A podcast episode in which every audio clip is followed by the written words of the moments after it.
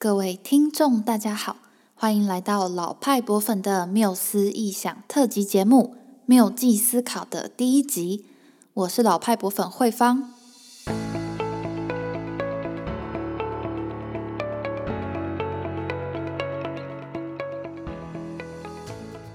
许多听众可能知道，老派博粉在今年寒假举办了第一届的缪记思考高中生营队。这个营队是我们从去年初就开始努力筹划和推广的活动。原本呢是打算在去年的暑假举办，但因为大家都知道，就是因为疫情的影响，我们延期到了今年寒假来举办。那虽然呢，同样因为有受到疫情的影响，参与的学员不是很多。但是我们还是在遵守防疫规定的情况下，与学员们度过了非常美好又充实的五天营队时光。在这次的寒假营队中，我们除了带领高中生学员一起探索与认识国立故宫博物院之外，也和学员分享如何运用设计思考的概念和工具，来设计与制作出让其他高中生听了之后会想要马上去故宫参观的 Podcast 节目。在第一集的节目里，学员婷雨与硕婷以迷音梗图和校园生活为串联的主题，来介绍从宋朝到清朝各种版本的《清明上河图》，以及现在故宫典藏的清苑本《清明上河图》里有哪些细节能做成好笑的迷音梗图，让他们在平常网络聊天的时候使用。以及故宫还有哪些有趣的互动科技可以来体验画中世界？我自己呢也非常喜欢他们这么有创意的 podcast 主题，听到最后一定会让你脑洞大开，也笑口常开哦。现在就让我们进入节目吧。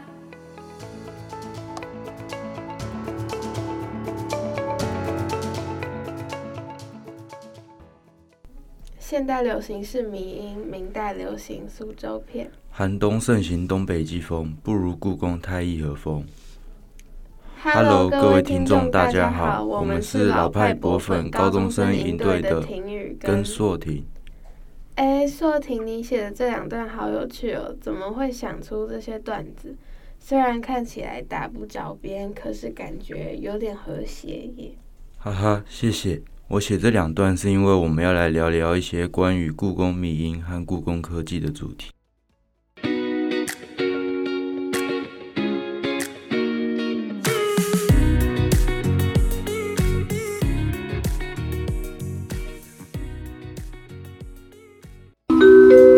请支援迷音补充：现代迷音 vs 明代迷音。哎，你最近使用网络都在做什么啊？我通常都是和朋友聊天，或是滑滑 IG。哦，那你和朋友聊天时会发贴图吗？会啊，而且我有一个朋友超级喜欢用语音跟我聊天，不管我传什么讯息给他，他总是能用各式各样的迷音回复我。我自己也很喜欢用贴图，尤其是收集一些很可爱、好笑的。而且你在用手机聊天的时候，因为隔着一个荧幕，所以都不知道对方的表情是什么。有时候真的会很难判断他在想什么。哎，我也是。所以我觉得使用贴图真的会让网络聊天变得更活泼有趣。哦，是哦，我其实也很常用贴图。诶，有时候当你没办法用文字说明你当下的表情或感受，贴图就是一个很好用的工具。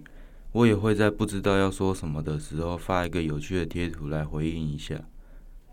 原来如此，哎，那你刚刚提到的明代迷音是什么意思啊？迷音通常都是一个图片配上字幕组成的。那在明代这么久以前，就已经有人在用迷音了吗？不是这个意思啦，但是确实有人用明代的《清明上河图》做迷音哦。它其实就是一个超级大的迷音素材库。所以你的意思是我可以用《清明上河图》做出很多好笑的迷音吗？你为什么这样说啊？你有没有看到前阵子很多人聊天时发的一些迷音梗图？我觉得有些真的很好笑，有戳到我的笑点。像是什么？像是美国队长迷音，就是美国队长在电梯里和一群人对话，结果因为他说错话而被一群人打。有很多网友透过他们的创意引诱一些史事或无厘头的对话，让大家会心一笑。嗯，我有看过这个，平常也都有在关注一些最近流行的迷因。哦，刚才美国队长的表情包其实也有《清明上河图》的版本哦。真的假的？居然会有《清明上河图》版本的美国队长迷因？对啊，你看这张图。哇，这好有才哦！然后我们也会把图片放在下方的资讯栏，大家可以和我们一起观看哦。我当初看到这张图的时候也笑了蛮久的。现在这个迷音通常会融入一些古文梗，再加上从《清明上河图》里截取的人物打架图片制作成迷音。哦，是这样哦。大家应该都有听过《清明上河图》吧？目前《清明上河图》已知最早的版本为北宋画家张择端所作，原画长约五百二十八点七公分，一层楼如果算三公尺的话。总共就有两层楼这么长哦，高约二十四点八公分，现藏于北京故宫博物院。《清明上河图》虽然它有“清明”这两个字，但是它不是在描绘清明草，是在描绘北宋京城繁华和热闹的景象及优美的自然风光。作品以长卷形式，将复杂的景物纳入统一而富于变化的画卷中。画中主要分开两部分，一部分是农村。另一个是市集，画中约莫有八百一十四人，整幅画整体颜色偏灰暗，因为这张图距今已经有一千多年了。其实台湾的故宫也有《清明上河图》哦，清苑本是清朝宫廷画院的五位画家协作画成，是参照了各朝仿本及各家所藏的作品。画中人物增加到超过四千人，画作尺寸扩大至。一千一百五十二点八公分，及宽三十五点六公分。一层楼如果算三公尺的话，它总共有四层楼左右，几乎是原版的两倍长。而且那个时候已经有受到西洋画风的影响，因此画中利用了透视法描绘出街道和房子，让房子跟街道看起来更有立体感。而且大家也可以在里面看到西式建筑哦。此卷的色彩鲜明亮丽。桥梁、屋宇气势非凡，人物上的表情画得非常活灵活现，是画院中的精品之作。其实明朝有段时期，很多画家都画了非常多伪造的《清明上河图》。哦，我知道是苏州片版本。它会叫苏州片，是因为明朝当时的苏州一带聚集着一批民间作画高手。专以制作伪造画为业，他们所造的复刻画后来统称为苏州片。对，那个时期大家都非常流行《清明上河图》，很多的收藏家为了拥有一幅《清明上河图》，就在市场上寻找画作。画家为了赚钱，就画了非常多的伪造的《清明上河图》。收藏家会因为作画品质极付价钱，所以当时到处都可以看到仿制的《清明上河图》。嗯。而且我们发现清苑版是最多迷因的素材库，因为这张是作画最大、最细致、最多色彩的，里面有很多有趣的画面，像是有人骑马跌倒，有人蹲在角落发呆，还有人为了争夺好位置打架。我们也有自己找到一个迷因，画面上是一个男子抱膝蹲坐在墙角旁边，都没有人搭理他。我觉得这张图超适合表示孤单寂寞、觉得冷的梗图，诶，诶，跟我想的一样耶。当然，这只是冰山一角。你可以在故宫的 Open Data 找到数位的高清档案的《清明上河图》，或是展场中的电子墙也可以找到哦。看看有没有发现和我们一样的画面或更有趣的素材。大家也可以自己制作属于自己的《清明上河图》迷音，上传到网络上跟同学朋友分享。我相信你们的历史老师一定会很喜欢，说不定能在学校造成一阵风潮呢。顺便跟大家预告一下，故宫十月的《清明上河图》展，大家可以看到王世贞版本的《清明上河图》哦。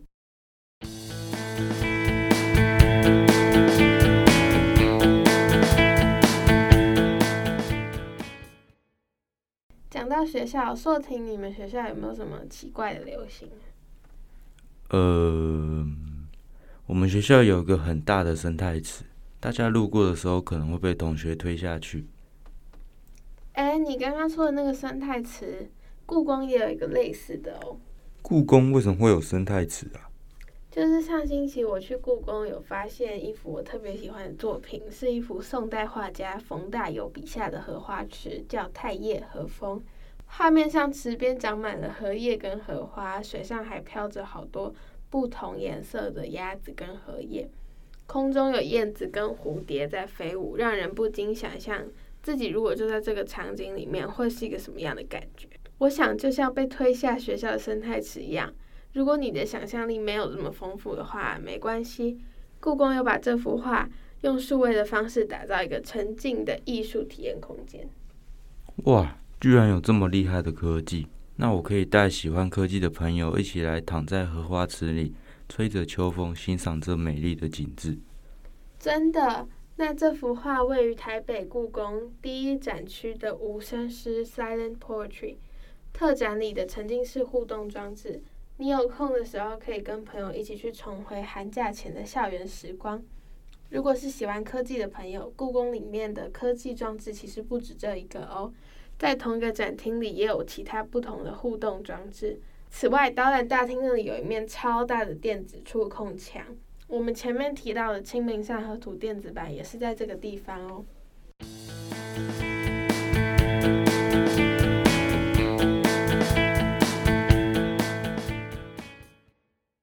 寒假在家没事做吗？还是迷因不够用了？故宫可以让你享受校园生活，已经补充满满的迷因素材包，让你聊天时不再枯燥乏味，成为迷音达人。刚刚我们提到的那些作品，都可以在 Podcast 下方的资讯栏看到哦。在节目的最后，大家如果有找到好玩有趣的梗图，也欢迎分享到老派博粉的 FB 或 IG 哦。也请记得订阅我们的 Podcast，里面有更多精彩好玩的内容等着大家。谢谢大家的聆听，拜拜。